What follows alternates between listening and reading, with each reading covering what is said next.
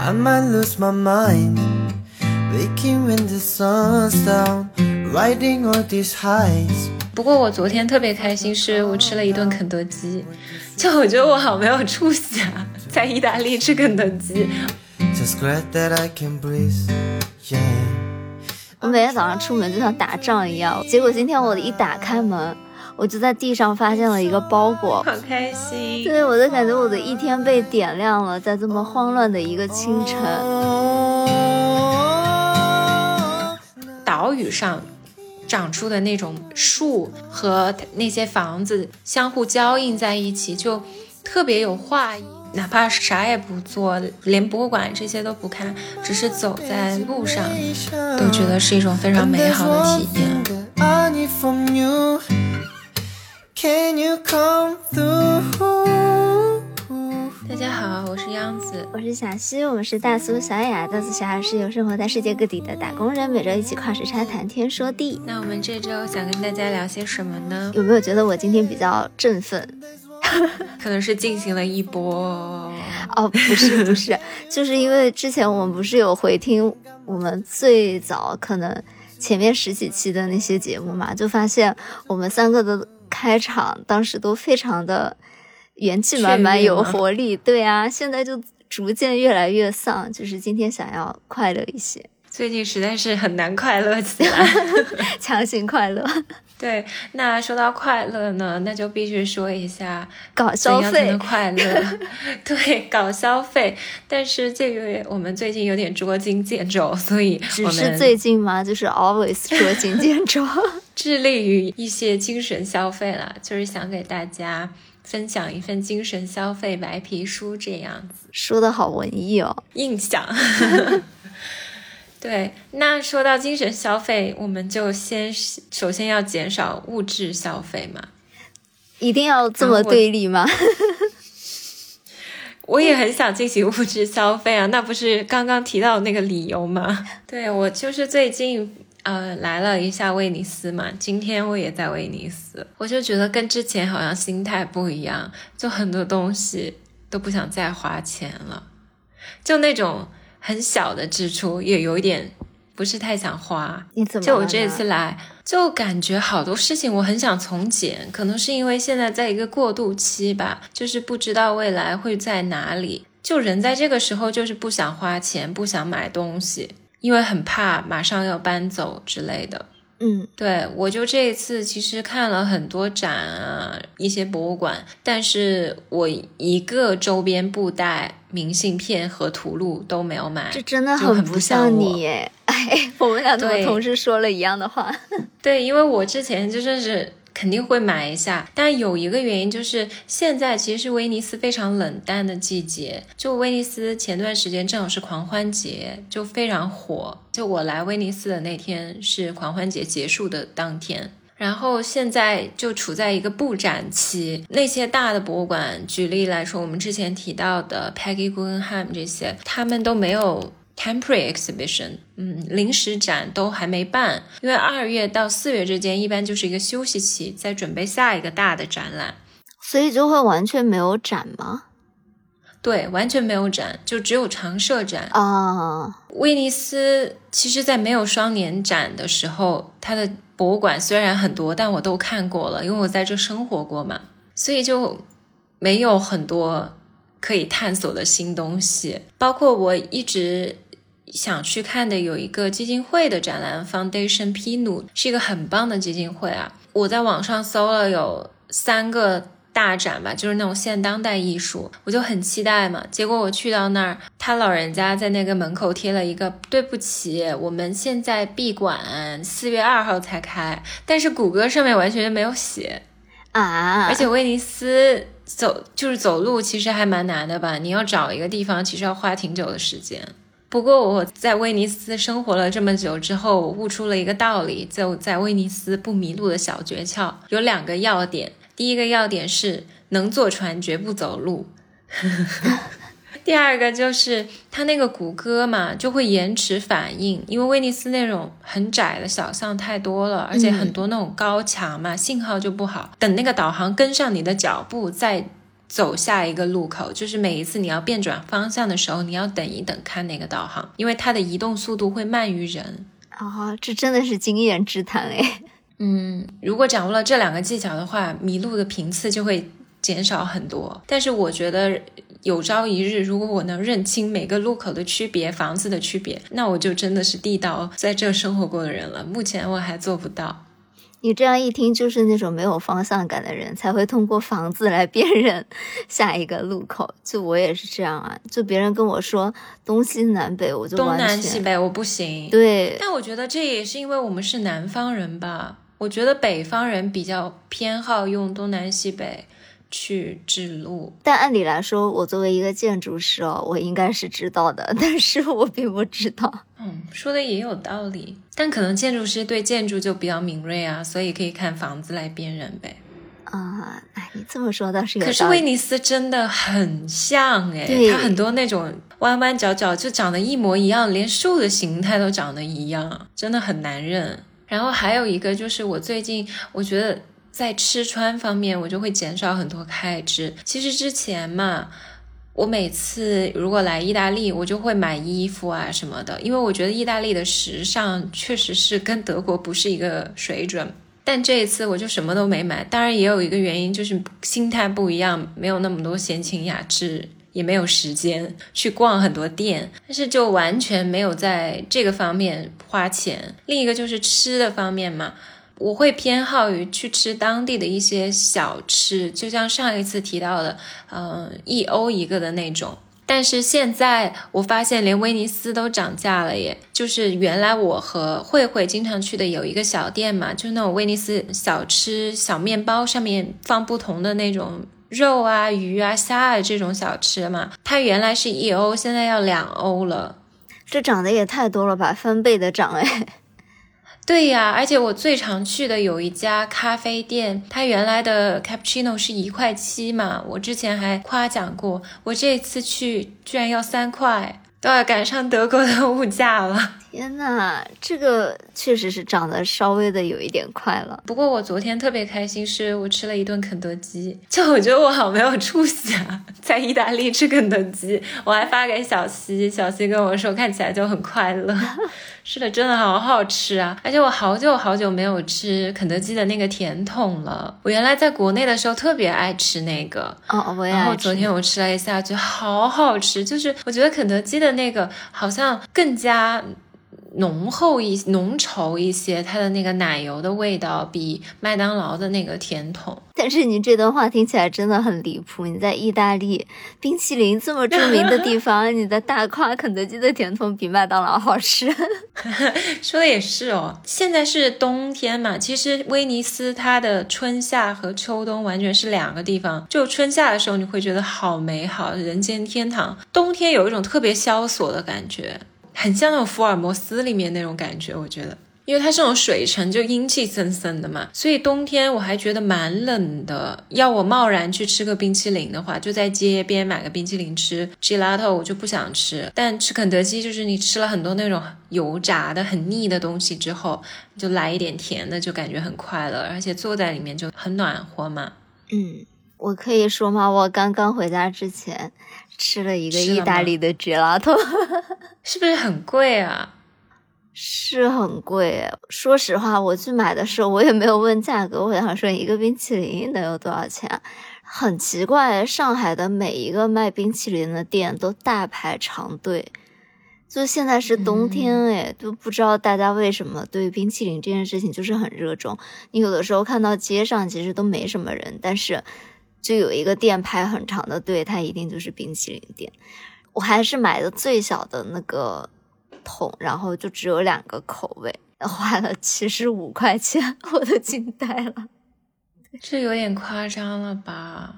它是一个特定的牌子吗？才这么贵？我之前是以为它是不是，因为它是一个意大利的牌子，是什么 Vinci 还是什么的，反正就是意大利也有。哦，我知道这个很好吃啊，是吧？是还挺好吃这。在这边的商场很多地方都有，还而而且也卖巧克力，哦，对对对，它就是一个卖巧克力。机场也有这个店。嗯，啊，我很爱吃这个，这边很便宜的。我记得我上回吃一杯咖啡加一个 croissant，两人吃才花了六七块钱哎。天呐，你这简直就是在打击我！但我好像没吃过他家冰淇淋。我本来以为这是不是因为是意大利的，所以这么贵啊？我就问我跟朋友一起去的嘛，我就问他说，嗯，这个是不是很贵啊？然后他说没有啊，每家店都是这个价钱。总之来说，意大利还有一个 Grom 那个连锁冰淇淋，它有一个特别好吃的开心果味儿嘛，它那个开心果酱也特别好吃。我之前就在机场还想带回去送人，我发现那个开心果酱真的好贵，贵的离谱，就是一小罐儿，你猜多少钱？三十吗？对，差不多二三十欧。嗯，对，因为它是坚果，都很贵啊。但是特别特别好吃，挤在那个 croissant 里面。呃，威尼斯还有一个连锁甜品店叫 Marja，它的那个招牌甜点就是有一个 croissant，然后你跟他说我要开心果味的，他就拿出一个那种挤奶油酱一样的那种，就给你挤一块儿那个开心果味的酱，然后很便宜，我记得一个咖啡加一个那 croissant 才三块钱吧，三块多一点。哇，然后我每次就很。担心这怎么赚钱啊？然后我每次问这个问题，我意大利朋友就说，嗯，他们应该是走量赚钱，但我就会忍不住去算他们那个人工 加店铺的租金，我就好替他们担心，就操控你怎么还为别人担心啊？人家都做到，嗯，意大利第一甜品连锁，不需要我操心。你这么说起来，我真的觉得上海是和世界无缝接轨呢。因为上海最近吧，就基本上继肉桂卷之后，最近最新火的就是开心果味的那种各种可颂啊，嗯也有开心果味的肉桂卷。我那天吃了一个，还挺好吃的。然后也是那种酱挤的超级多，就是满到扑出来的感觉，你一口咬不下去，就会看着觉得哇，我好想要拥有它，你就会买它。我想问一下价格，好像还好，我那天买了一个，好像三四十块钱吧，还好。然后但但是也有比较贵一贵点的啊，不能这么想，在在上海吧，就是这个物价，是我有时候都觉得意大利物价在吃方面真的很感人啊，真的很便宜这些东西。曾几何时，怎么小时候怎么可能想到呢？就是既然上海的物价是，呃，超过我我真的是觉得有的时候 甚至超过纽约。啊，是这样的。然后我最近几天不是还去了趟帕多瓦嘛？它就是嗯、威尼斯边上一个小城嘛。我走的那个街道上，我真的觉得很像，就没有冒犯的意思，很像国内那种八九十年代的县城。对啊，我之前去博洛尼亚，我也是觉得，因为他们那种意大利，它一般就是有一个很长的街，然后边上是那种廊坊一样的嘛，不知道你还有没有印象？就那种嗯长、很长的廊坊，嗯走过去，我觉得特别像那种小时候在县城去逛那种县城的主街的感觉。哦，骑楼，对，就是那种感觉。然后特别多温州小吃，就感觉没有就回国了。我这一次就是一路上都可以吃到小吃，吃那种早餐店，再也不用在群里社死去约煎饼果子了，就随处可吃到。然后那种盐酥鸡啊、珍珠奶茶啊，就非常中国的那种。听起来就很快乐。而且都超便宜，这边就跟国内没法比了，但是就跟伦敦啊这些比，完全不在一个基准的那种物价。就包子一欧一个，然后豆浆也是一欧一杯，国内也也就这个价了吧？我觉得。对啊，甚至比国豆内还便宜。我感觉豆浆也要十几块钱。是啊，就非常划算。我感觉就是在欧洲，比如说你在德国挣钱，然后隔三差五来意大利度假，是一个非常好的方法。我好像已经 Q 过几次这种生活状态了。对，另外一个就是真正的那种精神消费，在意大利就可以很多嘛，就行走啊、散步就能收获很多满足感。就比如在威尼斯，它的那个城市 logo 的图腾其实是一只狮子嘛，所以它有很多那种建筑门口都会放一些石狮，然后窗口放一些小狮子的雕塑，就那种小细节特别的生动。然后有很多那种岛屿上长出的那种树和那些房子相互交映在一起，就特别有画意，就让我想起小时候去那种村落写生的那种感觉。我就觉得还有一些石碑，比如说你在那个教堂门口，可能就可以看到一个十七世纪，呃，建筑的一个石碑，就有耶稣的钉在十字架上的样子啊，然后有骷髅头啊什么的。之前是一个重要的祭祀的场所之类的，嗯，就细节之处有那种时间赋予的很宝贵的痕迹，就有那种青苔啊、水渍啊，很自然留下的，嗯。古朴古拙的那种感觉吧，就觉得每次行走在意大利都是一场非常沉浸式体验的美的历程。我说一个完全画风不一致的，就是因为最近不是放开了嘛，然后大家都呃疯狂的出去玩，我已经看到好多小伙伴去泰国玩了，我真的觉得好羡慕啊！就是那种有阳光、大海，然后沙滩，嗯，然后。有很多树，就是非常自然、快乐的感觉，就真的好想去一趟，所以就很羡慕你啊，可以在这么美的地方。其实哪怕啥也不做，连博物馆这些都不看，只是走在路上，都觉得是一种非常美好的体验。我们之前其实讲过两期威尼斯了嘛，然后重要的博物馆也说过一些了。我们这一次可能就分享一些之前没有提到的，但是我们觉得有意思的地方吧，也是那种不用花钱或者花小钱就能收获的快乐的那种精神消费 吗？对，嗯，没什么钱最近。第一个就是乘船书店，这个挺有名的吧？嗯。算一个 ins 的网红景点。其实我每一次在威尼斯都会去看一看这个书店，但这一次就时间很紧，我都觉本来觉得肯定没时间。昨天就忙完所有的事情，已经六点多了，我就觉得嗯，估计关门了。现在其实慧慧也很忙，她开始上上班了嘛，嗯，所以没有那么多时间。她下班以后，我们可能就会见面吃个饭，然后她就跟我说，哎，我们可以去看看那个乘船书店，关门关的很晚的。也不是很晚了，但在欧洲来说挺晚的，就七点半，但可能还会更延迟一点，因为人总是很多。我就说好，其实那个店儿也不是很好找，但是慧慧就是一个认路达人啊，我就跟他一起去看了乘船书店，就感觉特别的嗯美好。我还淘了一些，呃，说好的不花钱。就画册，就是拉斐尔啊、达芬奇啊、波提切利的圣母像啊，这些都非常便宜。然后中间有一幅两个穿着斗篷、戴着帽子，就很像福尔摩斯里面写的那种那个世纪的人的感觉，在风雪之中走在圣马可的那个广场上，然后边上有一盏威尼斯很标志性的路灯，那样一张摄影。我还买了一幅，就是很有感染力的一个摄影。然后慧慧还淘了两张黑胶，因为她很喜欢收藏黑胶嘛，嗯也都非常便宜，那个黑胶才两欧吧。然后她回家还给我放放了那个发了小视频，她放黑胶听就很有那种氛围感。好，介绍一下这个书店，嗯，它其实时间并不是特别长，是零四年开放的哦，那还挺新的诶。对对，然后他获得过很多那种新闻报道的美称吧，就世界上最美的书店什么的。难道不是洛杉矶的那个 The Last Bookstore 吗？啊，那个讲真，我觉得这个比洛杉矶那个好很多哎。哦，真的吗？你喜欢那个吗？我不是很喜，我觉得那个没有很特别啊。那个书店我不是很喜欢那个，但是我看这种感觉，我还以为他们是走差不多的风格，因为就是那种旧书堆在一起的感觉。可洛杉矶那个地方那种文化积淀的感觉，跟威尼斯我觉得不在一个等级，可能我偏心吧。我我觉得洛杉矶它有它的迷人之处，就是很现代的那种，很开放，很阳光。但是论人文气息这一点，实在是，而且它那个区域也不好嘛，在 downtown，可能现在改进了，就我们生活的那会儿，嗯，不是很好。现在好像有 art district 就好很多。那说回到这个乘船书店嘛，它也是全球唯一一家低于水平面的书店。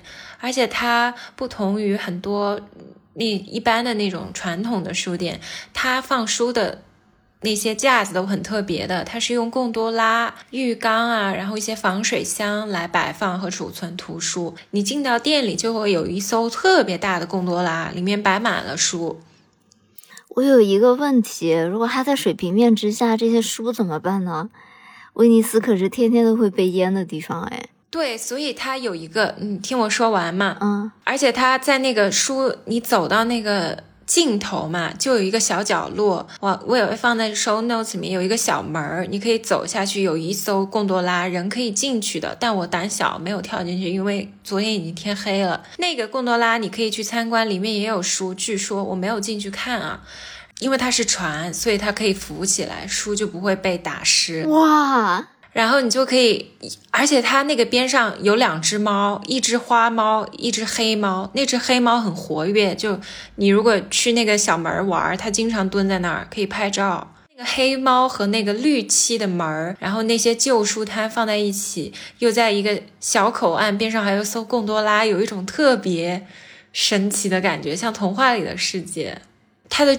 店主人今年已经八十多岁了，然后他之前是贡多拉船夫，年轻的时候，嗯，所以他后来就想开一个这个在水平面以下的书店，也是很会做生意，就写了一个 Welcome to the most beautiful bookshop in the world，他那个宣传标语嘛，怎么自吹自擂呢？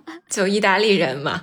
除了这些书籍，进到门口之前就有很多那种，就有一些小摊，那个小摊上就有很多画报啊、明信片啊，呃，很多都是从旧书里拆下来的页面，就可以自己去挑选，都蛮便宜的，因为是旧书里节选出来的嘛。但有一些，我估计你这种学建筑应该会很喜欢，就是那些意大利的建筑图纸啊什么的啊，很精美的那些海报吧。嗯，你都可以自己慢慢去淘，嗯，然后现在那个店主上了年纪嘛，他就面临这个书店接手的问题，他的儿子就会，呃，每两个星期在书店里帮忙，然后这个书店其实还经历了一些事情吧，因为一九年的时候你还记得吗？年末其实威尼斯发生了一次很严重的洪灾嘛。那个时候涨水涨得很厉害，威尼斯就八成的地区都被淹了。沉船书店肯定是最早遭殃的一批之一嘛。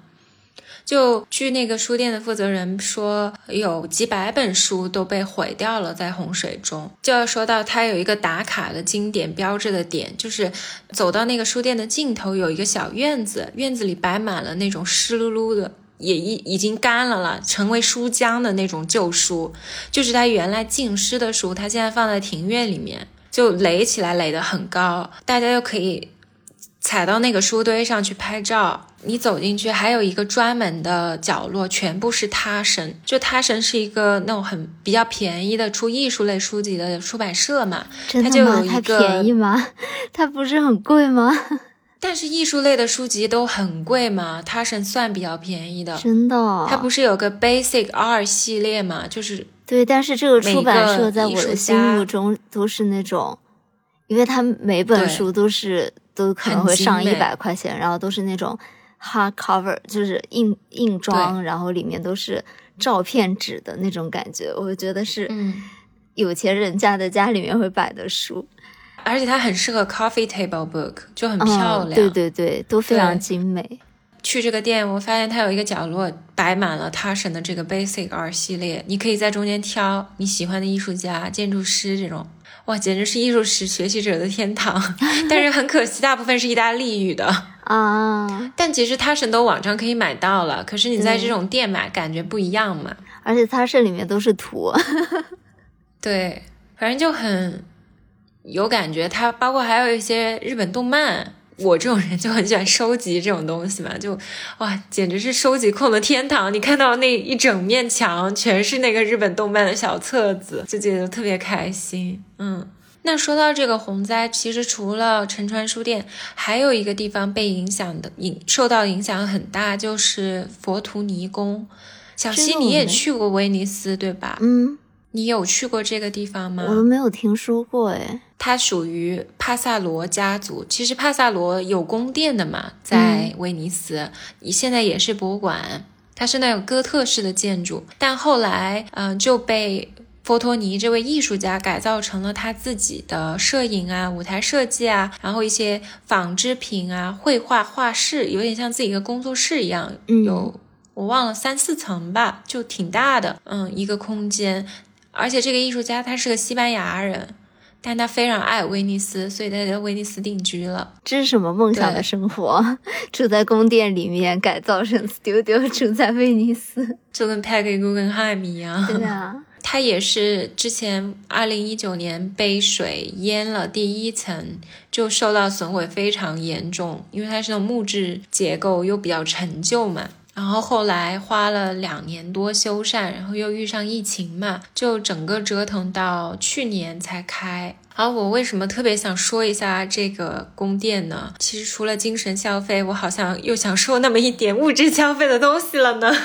什么？你你进行了这么大件的消费吗？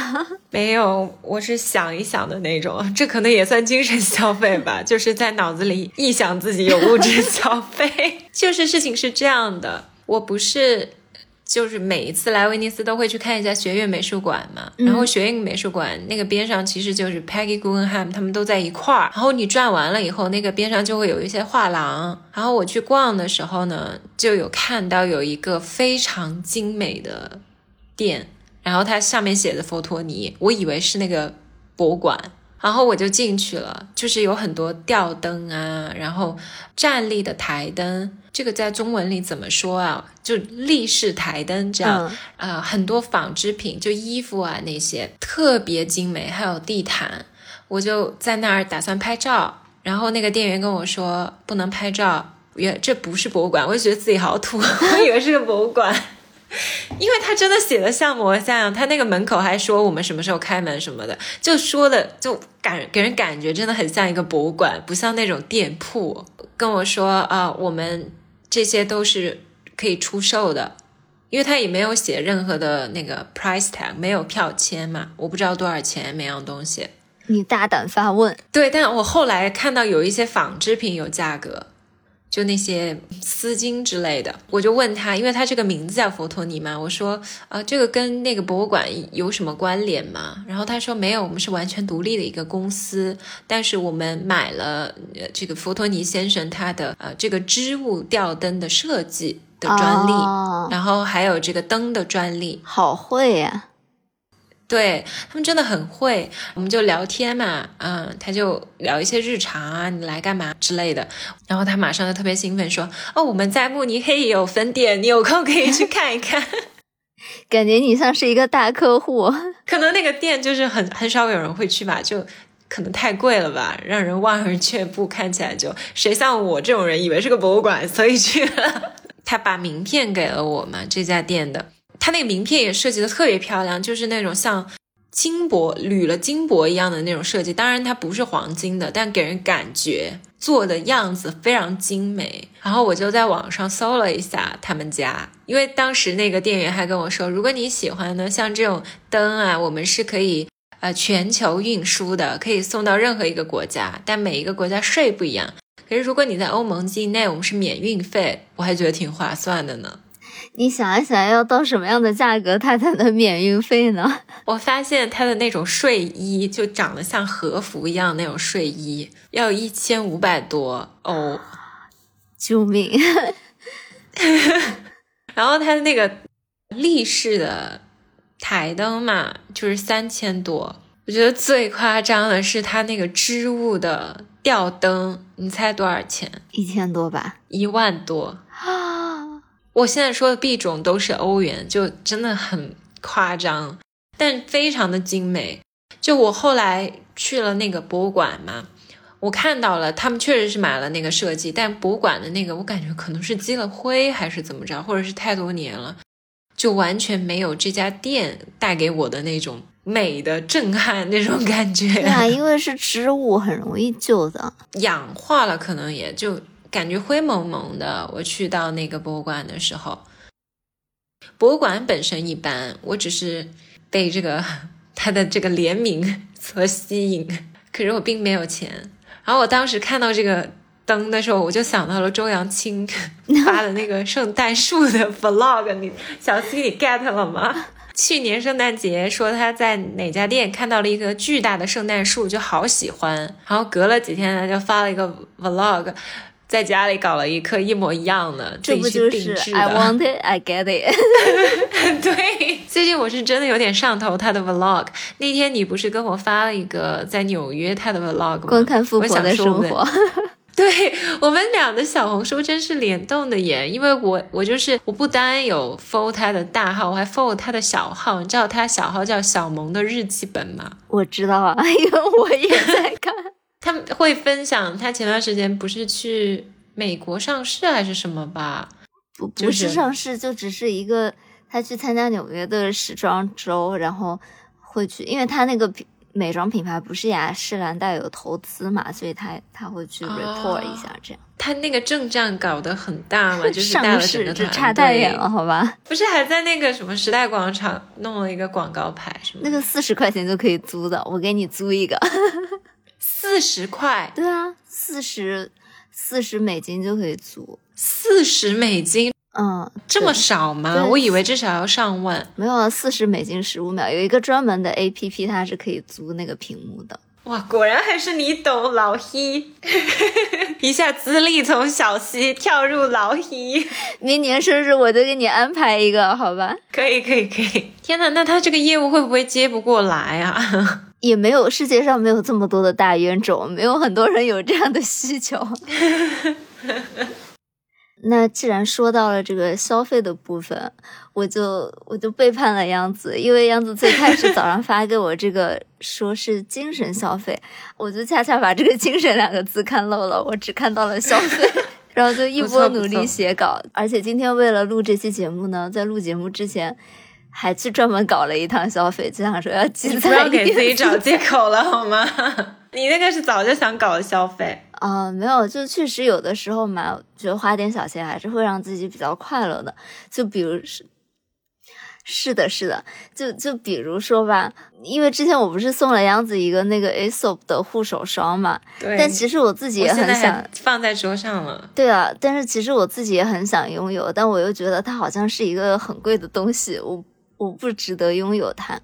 但自从吧杨子跟我说了以后，它就像一个。养养虫在我心里久久不能离去，所以你就去买了。对，然后因为前段时间又加班加的特别厉害嘛，就有一天我就想说，今天我就是要准时下班，然后我就要冲出去买这个护手霜啊！但是心里面刚刚立下这个誓言呢，就来了一个 deadline，我就开始努力加班，然后一转眼。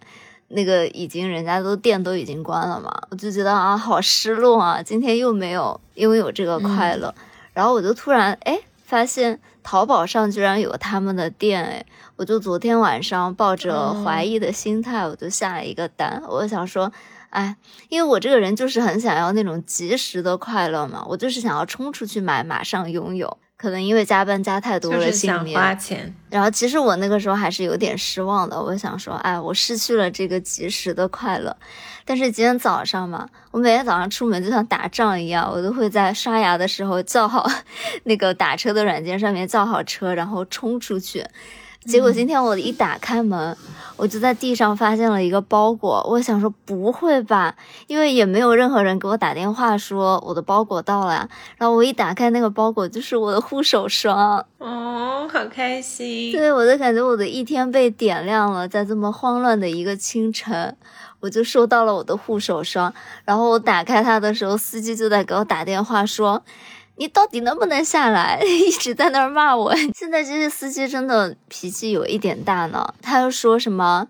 我给你三分钟的时间，我现在就已经到了。我给你三分钟，你马上给我下来。我想说，司机这么冲的吗？但是就算被司机骂了一顿，我今天的心情依旧是非常的快乐呢。现在司机为什么这么凶啊？他们不怕被投诉吗？我不知道哎，而且我可能早上起来有点懵，你知道吧？他就问我说：“你这个定位的位置是对的吗？是在什么什么路吗？”我又是一个不记路的人嘛，我其实不太记，因为我家门口有好几条路，我不太记得我每天定位的那条路它具体叫什么名字。我就跟他说，我不太知道具体是哪一条路，但是我定位的地方是对的，你看你在我定位的点就行了。那他可能就觉得我说话。就是早上起来懵懵的，就是语气比较软嘛。他就说：“嗯，你打车，我还要帮你找路啊，你自己路都搞不清楚，你还你就打车。”我就惊呆了，我就被怼到了，你知道吗？我就有点说不出而且话。一大早的，对，然后他说我两分钟就到了，我给你三分钟的时间，你现在就给我下楼。我当时惊呆了。这是什么？之前我听高速电波，他们有一个非常厉害的词，叫做“随地大小跌 ”，不对，原地大小跌。但是后来嘛，嗯就其实我只距离他五米的时候，他又给我打电话，他说我到了，你人在哪儿？然后我那个时候真的就有点火大了，我说催什么催？我都已经看到你了，你催什么呀？然后我可能就是我突然一下就反击了，以后嘛，我上车以后，那个司机气都不敢吭，你知道？我上车我就跟他说尾号什么什么，走吧。笑死！我我其实很少就是对陌生人脾气不好，但是对，我有些时候真的早上起来的时候，那个司机就起床很很冲，对。哦，那除了这个消费以外呢，今天还一个很诡异的种草嘛，因为最近不是米嗯兰时装周嘛，各大品牌的秀场一直会在小红书里面出现。对啊，我应该去趟米兰哎，对啊、而且这段时间真的很不一样哎，就有一种复苏了。对，之前明星们都不能出去看秀嘛，然后今年一嗯开放以后，就大家都一窝蜂出去看秀，就真的有一种好像回到了以前那种很鼎盛的时期，就每个秀场都有好几个明星去，然后就大家好像一切都恢复正常，一副欣欣向荣的样子。我每天早上嗯虽然在上着狗一样的班，但是看到别人的快乐，也会觉得振奋人心的。笑死！我现在就不是每天，我们俩不是每天看那个周扬青 vlog 收获快乐吗？对啊，就是看别人过得开心，自己也会振奋一些嘛。